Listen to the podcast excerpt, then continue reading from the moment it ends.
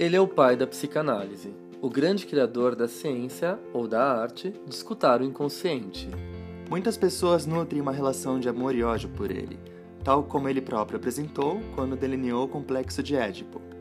O fato é que é impossível passar por seus textos e continuar sendo a mesma pessoa. Na verdade, o mundo nunca mais foi o mesmo depois das descobertas de Freud. Eu sou Alexandre Patrício de Almeida, psicanalista, pesquisador, mestre e doutorando em psicologia clínica pela PUC de São Paulo e professor universitário.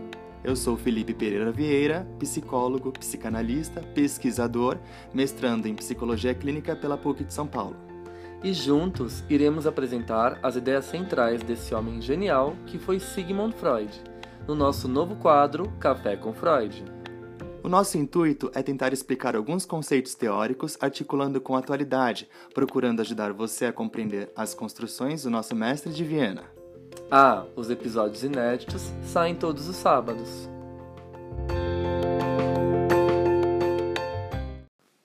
Fala pessoal, tudo bem? Bom, depois de um período aí de recesso, festas de final de ano, porres e comemorações, né, Felipe? Ah, foi muito bom, devemos considerar. a gente vai voltar aí com o nosso quadro, né, Café com Freud, que teve uma repercussão excelente no primeiro episódio. Eu queria agradecer toda a audiência de vocês. Muito obrigado. e, e no episódio de hoje nós vamos falar um pouquinho sobre um tema que é crucial na psicanálise e que às vezes a gente tem aquela dúvida, será que ela explica tudo mesmo? Será que como que trabalha um psicanalista em relação a esse aspecto? Ele vai dando interpretações o tempo todo? Como que isso acontece? Na verdade, eu estou falando dos sonhos. Então, no nosso segundo episódio do Café com Freud, nós vamos falar sobre os sonhos. Uhum. Ok? Devo considerar uma coisa, quando comecei a atender. Fala, confessa pros ouvintes. Isso era uma das Felipe coisas... fazendo suas filipices. Ó, esse é um novo quadro do podcast. Felipe e as filipices. Nossa, e tem coisa pra falar, viu? Era Fala, uma das coisas que eu mais tinha medo. O que? Conta pra nós. Interpretar os sonhos. Por exemplo, o paciente chega e fala assim: sonhei com duas galinhas voadoras, elas cantavam e tocavam piano. O que, que, eu- Cri, cri.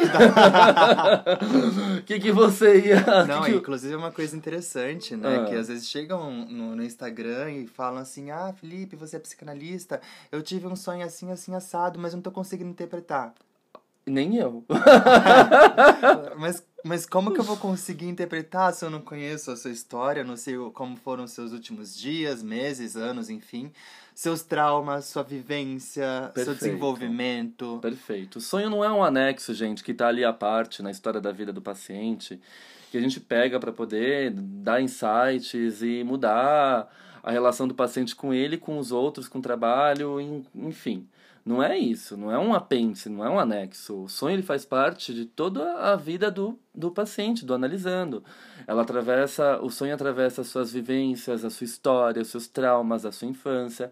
Então é uma construção, né? Não adianta, como a gente bem falou aqui, o Felipe eh, lembrou, uma pessoa chegar e falar assim para nós, ai, olha, eu tive tal sonho com tal coisa. O que que significa? Você me ajuda a pensar nisso? Já aconteceu comigo no Instagram as pessoas chegarem falando isso. E não dá, a gente não, não tem um manual. Eu acho que as pessoas pensam, quem nunca leu a interpretação dos sonhos do Freud, é, e a gente tá aqui falando sobre sonhos, e é inevitável que a gente cite esse livro, né? Sim. é, a referência que inaugura a psicanálise de fato, embora eu discorde, porque eu acho que a psicanálise, eu já falei, inclusive no episódio é, anterior, que a psicanálise ela é inaugurada nos estudos sobre a histeria. Sim. Né, no livro do Freud, que ele escreve com Breuer, de 1893 a 1895, os escritos que eles, os trabalhos que eles publicam nesse livro, chamado Estudos sobre a Histeria Perfeito. também publicado pela Companhia das Letras, né, numa edição muito boa, por sinal.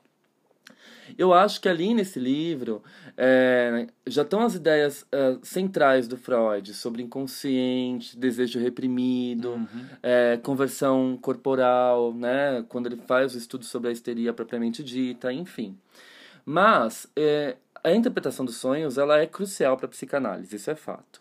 E as pessoas têm o costume de achar que é, um livro, é um manual, né? Tá lá. Pois é. Sonhou com cobra, a sua vizinha vai te passar rasteira. Aí pensa assim, é um dicionário, né? É um dicionário. Cobra. Vamos, vamos procurar aqui a partir do C. Isso. Cadê? Não tô achando nada de cobra. Exatamente, gente, não tem nada a ver com isso, né? Interpretação dos sonhos, na verdade, é um dos livros mais complexos do Freud. Eu sempre recomendo aos meus alunos para não começar a estudar psicanálise com a interpretação dos sonhos. Pode ser um pouco frustrante, pode ser um pouco broxante.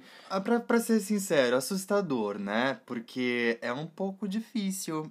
Eu diria que é um pouco complicado, assim. É, Inclusive, o Freud, depois de algum tempo ali, ele escreve um outro texto. É que assim, a, Aero Witness chegou pro Freud. Pra quem não sabe o que a gente tá falando, gente, a Katy Perry, ela vinha bombando. E aí, quando ela lançou o álbum Nossa. Witness, isso é uma linguagem meio das gays, né? Então a gente fala assim, a Aero Witness chega pra todas. Aí, a Katy Perry vinha bombando com os álbuns dela, né? Vocês conhecem a Katy Só Perry. hit atrás de hit. Só hit atrás de hit. Era, era puro firework. É, exatamente. E aí, de repente, ela lançou o álbum Witness, e é um fracasso. Então, a Aero Witness do Freud foi a interpretação dos sonhos. Ele falou assim: ah, agora eu vou arrasar. Eu vou escrever o livro que vai mudar o século. É o livro do século. É o livro do século. Vai mudar, vai mudar tudo. Aí ele vai, escreve, o livro é um fiasco. Nem entra pra, pro, pro top 100 da, da, da Billboard. Eu Não- acho que não vendeu nem oit- 800 exemplares. Acho, Acho que eu tinha lido alguma coisa a respeito disso. Acho que foram é, 400 exemplares foi, em mais ou 5 menos anos, isso. não foi? Alguma sim. coisa assim. Eu sei que foi um Aqui, fracasso. ó, 600 exemplares. Nossa, a obra foi lançada em 4 de novembro de 1899, mas foi pós-datada para 1900 pelo editor, né? Freud esperava muito dessa publicação, principalmente o reconhecimento do valor da sua obra.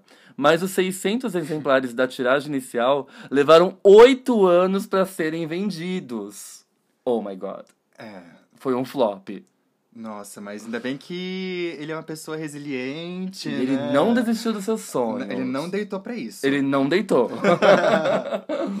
então, gente, a interpretação dos sonhos foi um fiasco, assim. E até hoje ela é muito difícil de, de ser lida. É uma obra extensa, complexa. O Freud ele tenta colocar a psicanálise como uma ciência positivista, e a gente sabe que não dá muito certo, porque é uma ciência mega subjetiva, ela não se encaixa aos, aos padrões, aos moldes do, do positivismo. Ah, mas nessa, nessa edição, né, nesse livro, a gente tem a primeira tópica. Os alunos sempre me perguntam, ah, onde que Freud escreve a primeira tópica? No capítulo 7 da Interpretação dos Sonhos, que por sinal também foi publicado recentemente pela Companhia das Letras, num- numa edição lindíssima, capa dura. ahn, nossa, maravilhosa, né? Muito bem escrita, eu, eu recomendo. Ah, essa coleção da Companhia das Letras dá vontade de mastigar, né? É, ela é linda, né? Ela é lindíssima. São livros que dão vontade de dormir abraçados com eles, né? Enfim. dá vontade de comê-los. Companhia das Letras patrocina a gente. Não te pedi nada. Nunca te pedi nada. Então, e aí, gente, é, é uma obra difícil, mas é uma obra essencial para a gente poder entender a psicanálise. O que eu recomendo para vocês? Existe uma versão resumida desse texto, porque como flopou, né, o Freud falou, não vou deitar, não vou deitar, eu vou fazer virar hit. Aí ele foi lá e, e, e escreveu um outro livro, né, um texto chamado Sobre os Sonhos, que é um resumo da interpretação dos sonhos. E foi lançado no ano de 2021 pela Companhia das Letras, num volume chamado Psicopatologia da Vida Cotidiana e Sobre os Sonhos. Ah, é o mais novo volume lançado pela Companhia das Letras das obras completas do Freud. Inclusive, eu vou trabalhar esse livro este semestre nos meus grupos de estudos de formação permanente. Spoiler. Spoilers. Ah, Psicopatologia da Vida Cotidiana também é um texto muito rico. Nós vamos falar um pouquinho dele aqui em breve. Mas eu recomendo que vocês comecem a estudar os sonhos ah, com esse textinho inicial sobre os sonhos, que não é tão curto assim, é um texto de mais ou menos 50, 60 páginas, que, o, que a Companhia das Letras publicou aí com ótima qualidade de tradução. Tá certo? Bom, mas vamos falar um pouquinho sobre os sonhos para psicanálise.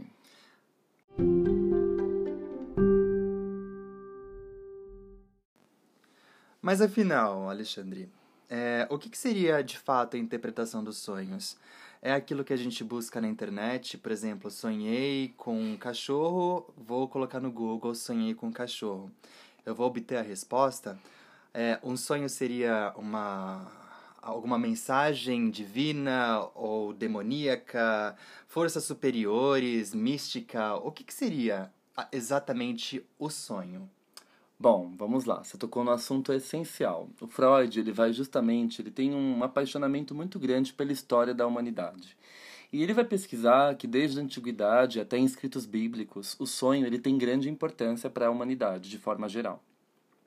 Então, uh, os grandes reis, faraós, já tinham os seus consultores ali, os oráculos, né? Que tinham aquela interpretação, que faziam aquela interpretação dos conteúdos residuais do sonho, ou seja, o que eu lembrava do sonho, né? Porque o que eu conto nunca é o que aconteceu de verdade, sempre foi modificado ali, é a parte que eu lembro, a parte que vem ali para o consciente, uhum, né? Sim. Então, desde os primórdios da, da humanidade, o sonho já tinha um poder sobre o destino do homem, né? E aí o Freud fala assim que uh, por conta dos avanços científicos, do próprio positivismo, né, da, da objetividade, o ser humano meio que perdeu o contato com as suas partes subjetivas, emocionais. E é justamente isso que Freud vai resgatar. Ele vai falar que o sonho não é simplesmente algo divino, místico, mas traz um conteúdo, um conteúdo extremamente valioso, que foi transformado, transformado por mecanismos psíquicos e também neurológicos. O uhum. Freud era um neurologista. Então ele começa a estudar de que forma o sonho se, é, se constrói, tomando como base o, o, a matéria cerebral. Vale lembrar que nós temos hoje uma publicação muito importante, que é uma referência no mundo das neurociências e que complementa a ideia da, da hipótese freudiana, que se chama. Uh, é, é, o livro do Siddhartha Ribeiro, que é um grande neurocientista, e ele publicou em 2019, pela Companhia das, pela Companhia das Letras, o livro O Oráculo da Noite. Uhum. Esse livro é bárbaro e eu recomendo veemente a leitura dele tá? Só um, um parênteses aqui, para quem se interessa pelo tema dos sonhos. Então, não, Freud vai falar, o sonho não é místico, ele está ligado à vida cotidiana, ele está ligado às fantasias infantis, aos desejos, aos desejos satisfeitos, não satisfeitos, às vontades. Olha, você falou de desejo. É. E uma coisa que, que eu me recordo ainda no período ali que eu estava na graduação em psicologia é que falava-se, quando falava-se de psicanálise, falava que o sonho era a realização de um desejo. Hum, é importante tocar nesse assunto. Você concorda com isso? Nem sempre. A gente tem que lembrar que em 1920, no texto Além do Princípio do Prazer, o Freud vai descobrir que algo que se repete muito são os pesadelos. Ou seja, ninguém. É, é, ó, pode fazer algum sentido agora com além do princípio do prazer. Não é? Porque não é só aquilo que causa prazer que se repete. Então, o que se repete também é uma experiência que não está ligada só a um desejo. Hum, é uma experiência que está além do prazer. É uma experiência de dor, de morte, por exemplo, sonhos traumáticos de guerra. Os soldados sonhavam que estavam sendo bombardeados, as casas deles estavam sendo bombardeadas, eles sonhavam isso com muita frequência. Então o Freud ele, ele resgata a sua teoria do trauma que ele tinha abandonado, uhum. que ele fala assim, ah, não, trauma não é bem assim, tudo é fantasia, né? E aí ele vai resgatar a importância do trauma para pesquisar por que, que esses, essas experiências que causam dor se repetem. Então, não, o sonho não é só a satisfação de um desejo. O sonho também é uma satisfação de algo que nos impulsiona a um retorno ao inorgânico, ao estado de inércia, ou pode nos provocar uma dor, né? uma vontade de não ser utilizando aí a fenomenologia como base. Uhum. Essa vontade de não ser, essa inércia, é a tese que o Freud defende quando ele cria o conceito especulativo de pulsão de morte. Em alemão, Todestriebe, né? Pulsão de morte. Nós vamos falar disso, claro, num episódio dedicado à pulsão de morte. Ah. Mas isso é para responder a sua pergunta que nem todo sonho implica a satisfação de um desejo. Às vezes a gente tem aqueles sonhos terríveis Sim. que a gente não vê a hora de acordar. Exato. E que eles são super traumáticos, porque eles estão ligados a vivências traumáticas. Ou seja, a gente não sonha aquilo desejando necessariamente aquilo, mas de alguma forma não deixa de ser uma necessidade de tentar elaborar alguma coisa, não sei. É, que lindo isso que você falou, Fia, a necessidade de elaborar alguma coisa. E aí a gente vai costurar um pouquinho de Freud com Lacan, né? É... O Freud, ele começa a pensar que quando o indivíduo narra um sonho em análise, ele está tentando atribuir uma narrativa à sua vida. Algo que está em desordem, ele tenta colocar em ordem através das palavras. Por isso a importância do significante para o Lacan.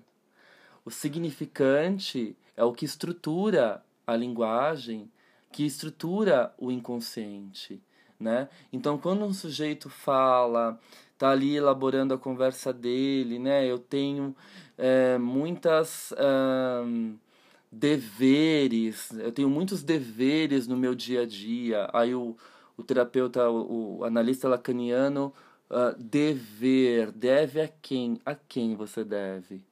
Pensa nisso, ficamos por aqui. Até a próxima sessão. Exatamente. Então a gente trabalha com a raiz né, do significante de acordo com a história também do sujeito e o seu conteúdo inconsciente. Ah, essa sacada do significante para Lacan é sensacional. Né? Maravilha. Então não é só. É, pode ser. Na verdade, tem, tem muito mais coisa. Tem muito mais coisa. Meu Deus, é super complexo. Como é complexa a teoria dos sonhos. Mas assim, eu acho interessante a gente falar do conteúdo manifesto e o conteúdo latente. Perfeito. Bom, fala um pouquinho o que que você pensou sobre. Então, conteúdo latente eu imagino que seja ali algo que a gente tem aqui dentro, que a gente não consegue dar nome, mas que nos acompanha ao longo da nossa trajetória.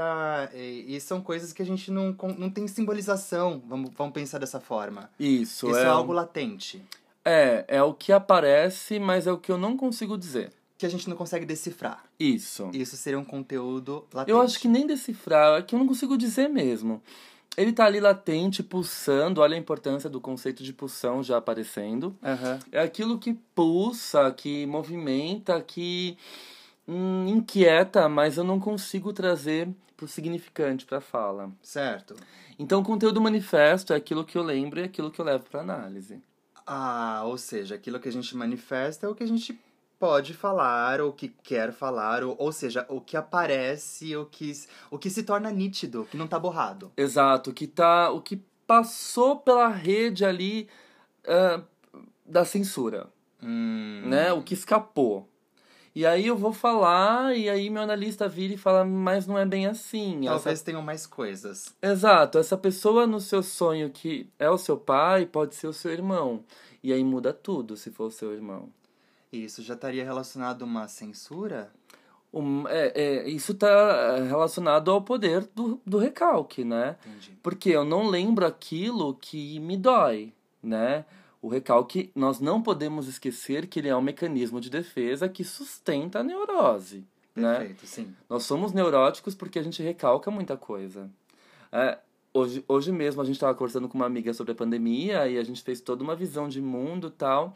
Aí ela virou e respondeu assim para nós: Eu prefiro não pensar nisso, porque se eu pensar, eu choro.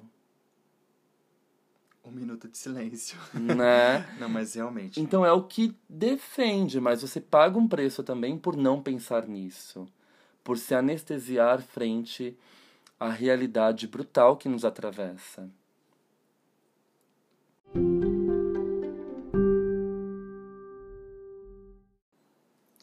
Mas, Alexandre, me diz uma coisa. É, outra dúvida muito importante, minha e também de dos nossos ouvintes, eu acredito. Né? Eu sonhei com isso. Condensação e deslocamento. Você já falou um pouco da censura, Uhum. mas eu acho que pra gente entender mais ou menos o mecanismo do sonho, a condensação e o deslocamento são elementos fundamentais pra gente entender a bagunça toda. Tá. A gente é curioso falar de condensação, porque a condensação é um mecanismo físico, né? A água quando condensa, evapora, condensa. Quando a gente estuda ali o ciclo da Só água. lembrei da quarta série agora. Exato. Você vai se deparar com a palavra condensação. E o Freud resgata esse significante para falar um pouquinho dos como isso acontece nos sonhos, né? Então, de forma básica e condensada. Vamos lá. Boa. a condensação consiste em reunir em um único elemento vários elementos. Então, imagens, pensamentos que são representados pela mesma figura. Sonhei com meu cachorro. O que meu cachorro quer dizer? Ele quer dizer felicidade, alegria, dúvidas, incertezas, enfim. Tem mil coisas representadas através da figura do meu cachorro. Uhum. É efetuando a análise de um sonho que se descobre o fenômeno de compreensão ou de condensação que o trabalho do sonho realizou para reunir fragmentos disparatados em uma unidade. Então, né, por que, que eu sonhei com aquela imagem ali, aquela cena que se repete? O que, que quer dizer? O analista quebra os significantes, os trechos do sonho e vai trazendo insights para o paciente, né? Se comparamos, em um exemplo tomado ao acaso, o número de elementos de representação ou a importância de anotações a que conduz a análise, quando se anota um sonho ou pensamento dos quais encontramos alguma aposta nos sonhos, não podemos duvidar que o trabalho do sonho realizou uma compressão ou uma condensação significativa. Essas são as palavras do Freud sobre a condensação. Então, quando a gente condensa tudo num objeto só, numa figura só, numa imagem só, ou numa experiência que se repete. É muito comum pacientes borderlines sonharem que estão com o corpo despedaçando. Uhum. Esse significado do corpo despedaçando, ele pode representar simbolicamente a psique que não está alocada no soma. Claro, se a gente se vale, se a gente se vale aqui de uma linguagem mais winnicottiana Sim. né? Mas sim, a gente pode falar de uma experiência desse de primária de um bebê que não foi pego no colo co- é, corretamente, que não foi acolhido pelos pais. Então ele sonha, um adulto que sonha que está com o corpo despedaçando, os membros despedaçados. E esse sonho se repete, né? Então é tudo condensado Voltamos pro além do princípio do prazer. Exato, exato. Você vê como isso tudo conversa, né? Uhum. É, é tudo condensado numa figura só, né? Vários significados no mesmo símbolo, no mesmo na mesma imagem. É como se a gente pegasse uma mala e enchesse ela de roupas, livros e um monte de coisa e ela fica toda condensada. Isso, exato, perfeito. Isso mesmo. Perfeito. É, E o deslocamento? O deslocamento, ele acontece graças ao recalque, né? Então, sonhei com a minha mãe e foi um sonho muito estranho porque minha mãe me pegava no colo e ela nunca fazia isso. Bom, mas então talvez não seja sua mãe, né? Seja seu pai, então seja um sonho meio incestuoso, algo edípico. Enfim, você começa com. Ou seja, o sujeito que, que ele fala, né, ali, daquela figura que ele sonhou, Sim. ela não representa de fato, foi deslocado, entende? Para uma outra pessoa, para uma outra figura.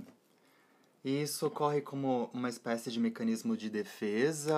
Sim, sim, sim. Olha só, para a gente entender melhor, graças ao mecanismo de deslocamento, o trabalho do sonho substitui os pensamentos mais significativos de um sonho por pensamentos acessórios, de modo que o conteúdo importante de um sonho é desfocado e dissimula a realização do desejo. Hum, Então, tipo, sonhei que estava nadando com a minha mãe, mas eu sempre nadava com, meu com a minha mãe, né?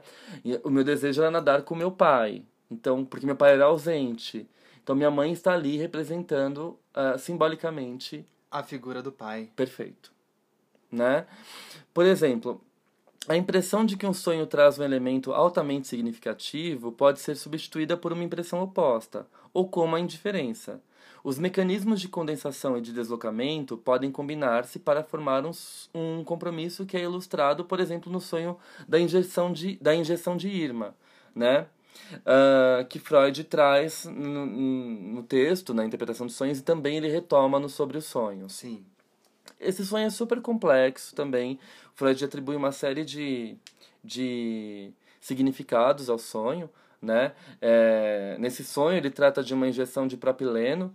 Ele estabeleceu uma aproximação significativa entre o amileno e a lembrança dos propileus, que viu em um museu. Esse exemplo esclarece a formação de compromisso criado pelo termo propileno, fruto de uma condensação e de um deslocamento. Uau, que complexo! Super complexo. Ele recorre à mitologia, à estrutura do significante, para poder interpretar o sonho da injeção de Irma. Então, às vezes, aquilo que o, o analisando traz e pode fazer sim, sentido algum, né? Não faz sentido nenhum. Ah, nossa, não entendi nada que ele falou. O que, uhum. que é uhum. isso? Está representando um desejo primário, uma questão ali mal resolvida na infância, ou até mesmo hum, uma satisfação de um desejo edipiano, enfim, tem mil possibilidades, né? E é o que a gente sempre fala. A gente abriu o episódio falando isso, inclusive, né? É, não tem como a gente generalizar o significado de um sonho. Né? Não é porque eu sonhei que eu estava na cama com a minha babá que significa ali um desejo incestuoso. Não tudo tem a ver com a história de vida do paciente. Quando você fala dessa questão das, da história de vida, eu acho que vale ressaltar também essa questão dos restos diurnos. Ah, sim, os restos diurnos são super importantes, né? Sei lá, tô aqui trabalhando, aí eu vou dormir e sonho que eu tô escrevendo. É uma continuidade do meu da minha atividade diária, né? Diurna. Então os restos diurnos, eles se misturam ao sonho e dão corpo e sentido a esse sonho. Né? Então, ah, eu, eu passei o dia inteiro treinando na academia, tô estudando um outro idioma, estudei para entrar numa prova, para passar num teste, enfim. Aí eu vou dormir e sonho que eu continuo estudando. E continuar estudando aí começa a aparecer coisas fantasiosas, né? Sei lá, atravessa ali um avião no meio da sala, sei lá, explode alguma coisa ao fundo da paisagem, eu caio de um penhasco e aí mescla com os restos diurnos. Então o sonho ele é composto também por esses restos diurnos. Tudo isso, gente, que a gente está falando é para vocês perceberem a grandiosidade do Freud Sim. quando ele se lança sobre essa temática, trazendo compreensões que hoje a própria neurociência afirma, né? De fato, o sonho ele é composto por esses mecanismos, né? O, Siddhartha ele retrata isso muito bem no livro dele, Oráculo da Noite, como recomendei para vocês no outro bloco.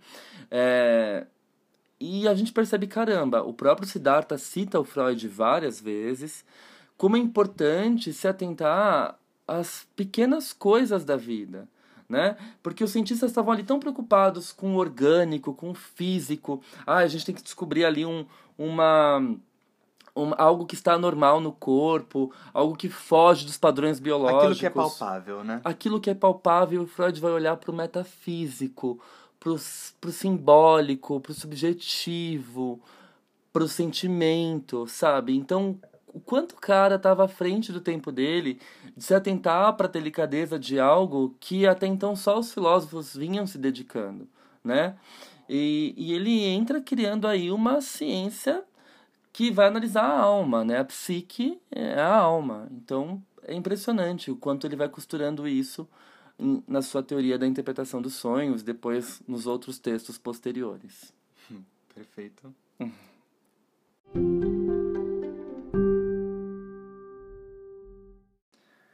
Alexandre, é o seguinte. Diga.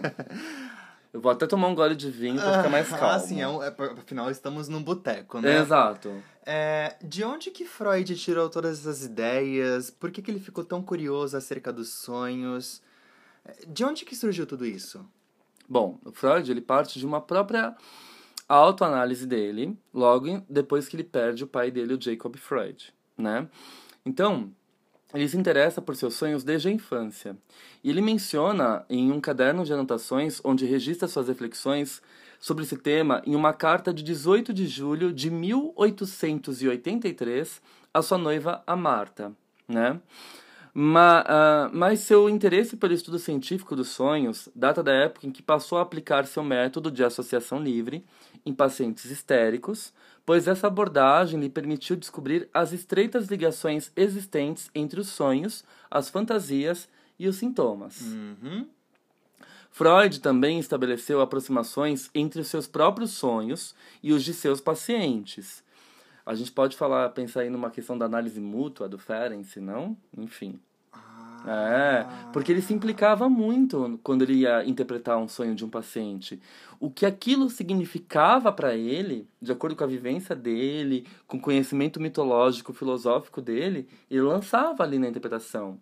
Então, por exemplo, sei lá, promessa de Prometeus, Prometeus da mitologia grega, constrói tal coisa e lança isso pro paciente, mas é uma referência dele. Isso que você falou me trouxe uma lembrança, né, de que o caminhar da análise do nosso paciente, é, ela só se dá a partir da nossa própria análise. Exato, isso é fantástico. Por isso que eu falo, toda, né, muita gente vem me perguntar no Instagram, o que, que eu faço para ser psicanalista? Eu falo, começa com a sua própria análise, né?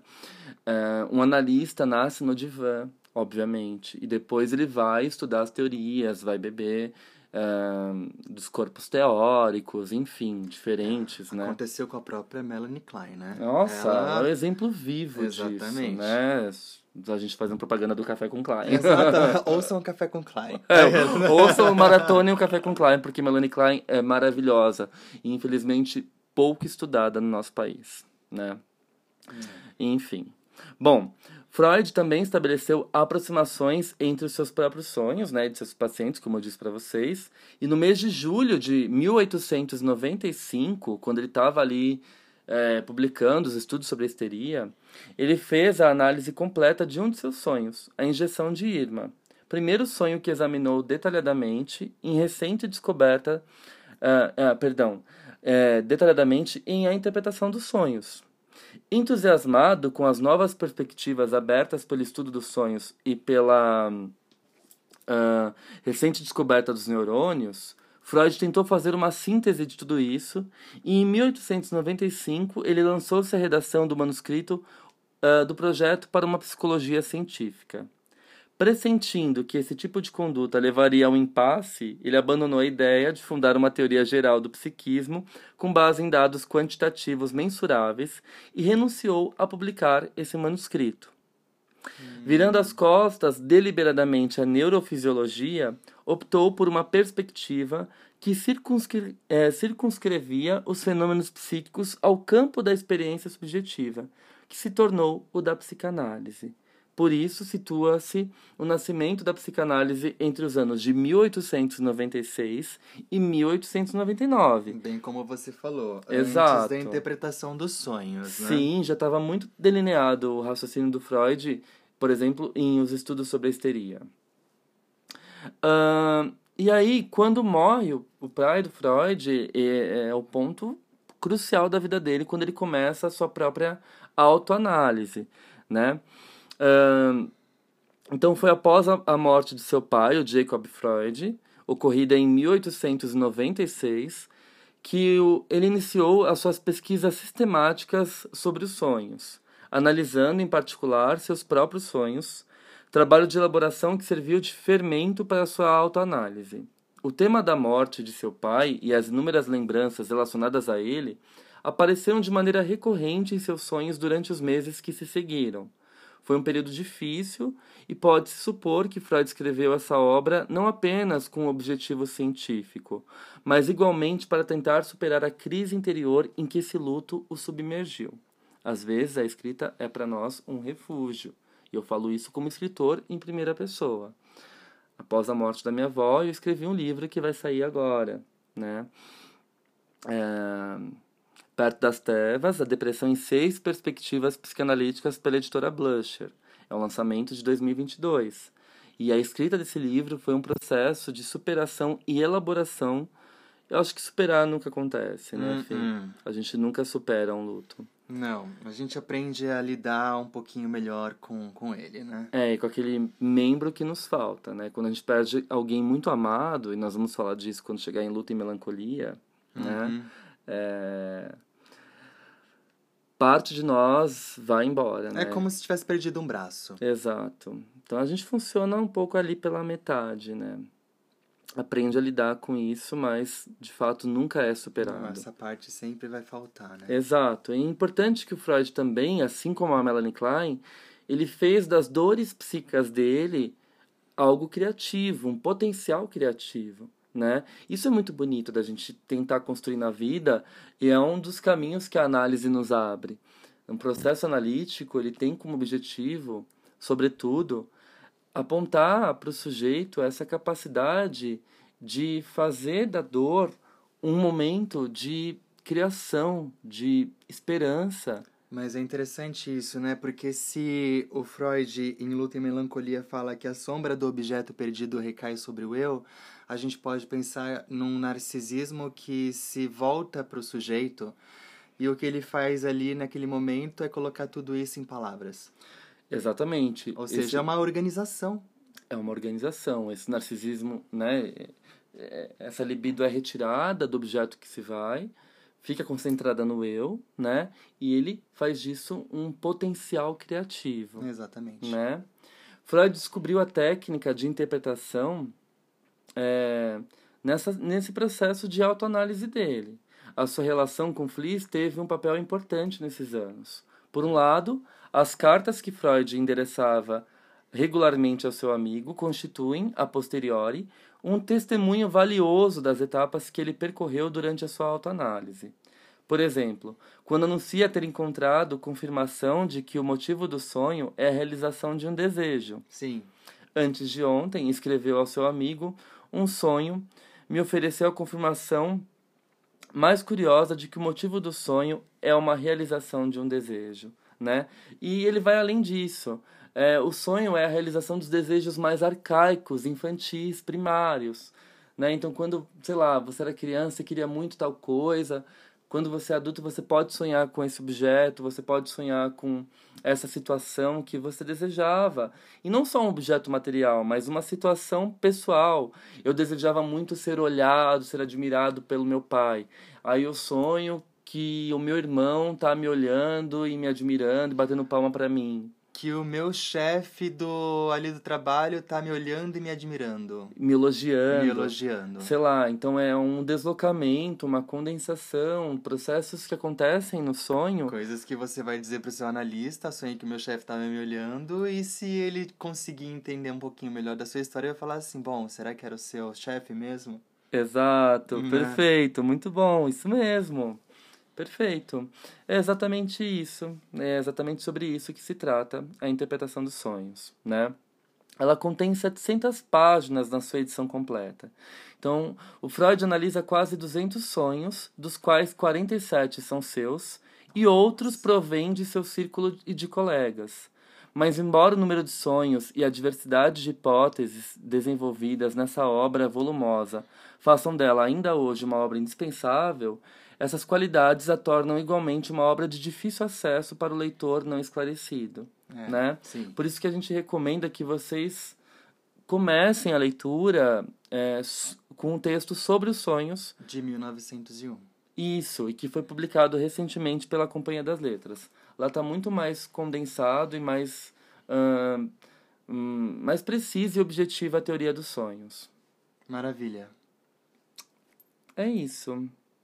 Vamos para a nossa próxima parte agora? Vamos para a próxima parte. Vamos falar dos sonhos uh, na atualidade, como que a gente trabalha com sonhos na clínica contemporânea. Ai, meu Deus. Ai, meu Deus. Próxima parte chegando.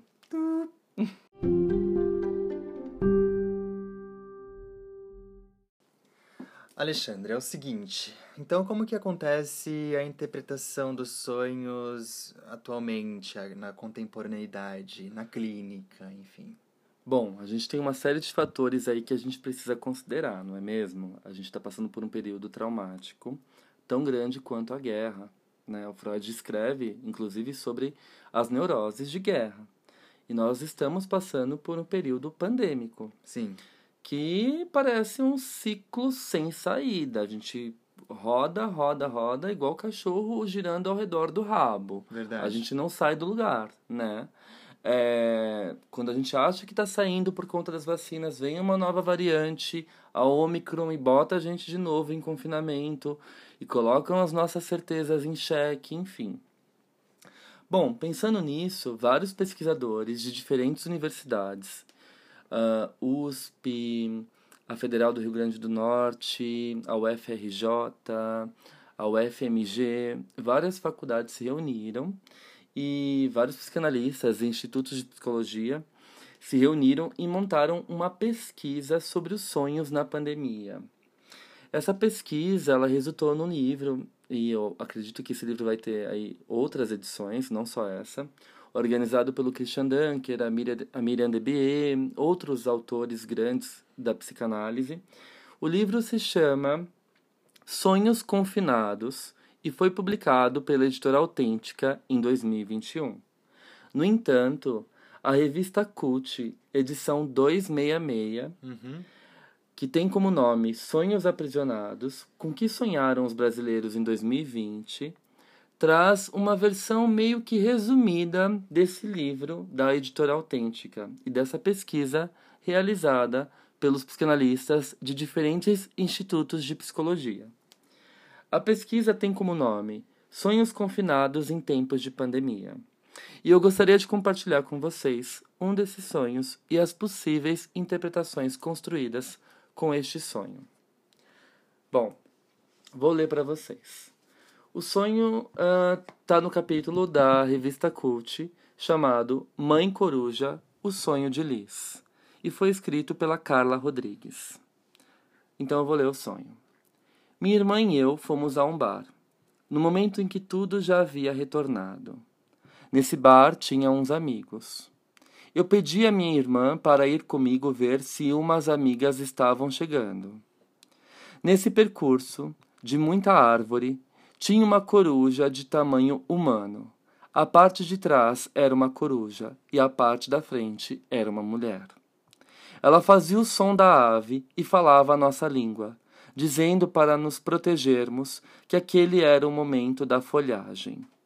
Nesse momento, um monte de pássaros se embaraçava em nossos cabelos e eu tentava prender o meu cabelo. Ao sair daquele ciclo, ficamos cheias de penas e folhas no cabelo.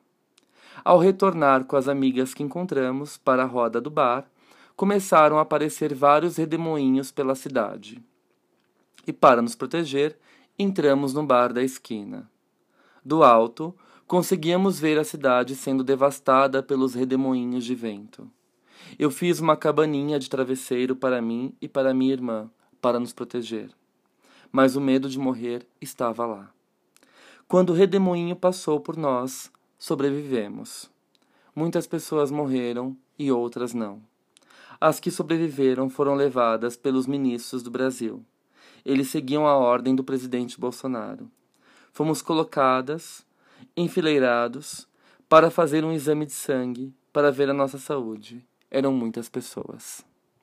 Fecha a citação do sonho.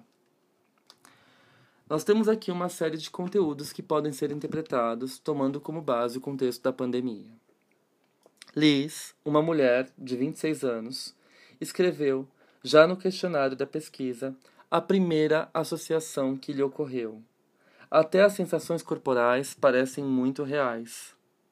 Perdi minha mãe há poucos meses e penso que pode ter relação à necessidade de proteger minha irmã e me proteger.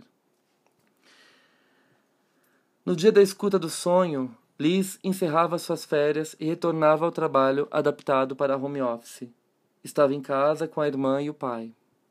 Demonstrava preocupação com os avós, já idosos, durante a pandemia. Contou estar num processo psicoterapêutico em que o principal é o tema do adoecimento e da morte de sua mãe, alguns meses antes. Uh, embora estivesse em terapia, ela não levou o sonho para as sessões com a psicóloga. Disse que não fez associações do que sonhou com questões pessoais, apenas com aspectos políticos.